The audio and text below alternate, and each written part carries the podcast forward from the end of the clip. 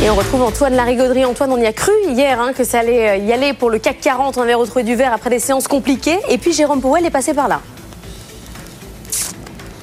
Oui, il a suffi d'un discours. Le patron de la Fed laisse entendre qu'un nouveau tour de vis supplémentaire sur les taux sera peut-être nécessaire pour faire retomber le soufflet d'un coup. Alors pas de quoi non plus favoriser euh, les positions vendeuses à outrance, hein, pas de quoi vaporiser les progrès de cette semaine. Le CAC 40 a gagné 1,13% en clôture. On a récupéré les 7100 points. Et a priori, ce matin, on va repartir à la baisse, mais pas une forte baisse non plus. On va rester à, à portée et en tout cas largement au-dessus des 7000. Mais c'est vrai, hein, gros retournement de tendance après le discours de Jerome Powell. Wall Street a encaissé le coup, hein, mais bon, là aussi, on sortait de 9 séances de hausse consécutive pour le Nasdaq. Il y avait des gains à consolider. On est en baisse ce matin en Asie, mais pas spectaculaire non plus. Donc, on a un CAC 40 qui devrait piquer du nez un petit peu à l'ouverture, c'est clair. Sans doute pas plonger non plus. Petit retour sur les 7060 7070 dans un premier temps. Bon, il n'y a pas que les marchés euh, actions, Antoine, hein, impact aussi sur l'échange et les taux.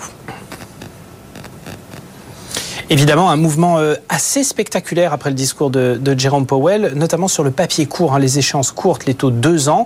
Le 2 ans américain est reparti largement au-delà des 5%, alors qu'on était vraiment retombé du côté des 4,8 euh, au plus bas de la semaine dernière. Sur ce type de maturité, ça reste quand même un mouvement de court terme quand même assez violent. Sur les 10 ans, en revanche, oui, un petit peu de tension, mais elle n'est pas monstrueuse pour le coup. Et alors, assez peu d'effet sur les devises. L'euro-dollar n'a que peu bougé. Hein. On reste un peu sous 1,07 hein, sur l'euro-dollar, mais à peu près sur les niveaux euh, sur lesquels on était euh, en journée, même il y a 24 heures, hein, on était à peu près à ce niveau-là. Donc pas trop de casse, mais sans doute un peu de déception hein, de la part des marchés qui pensaient avoir un tableau euh, totalement clair et net pour cette fin d'année. Là, on a peut-être une petite pointe de suspense hein, pour la dernière réunion de la Fed de l'année. Elle se déroulera des 12 au 13 décembre prochain. Merci Antoine.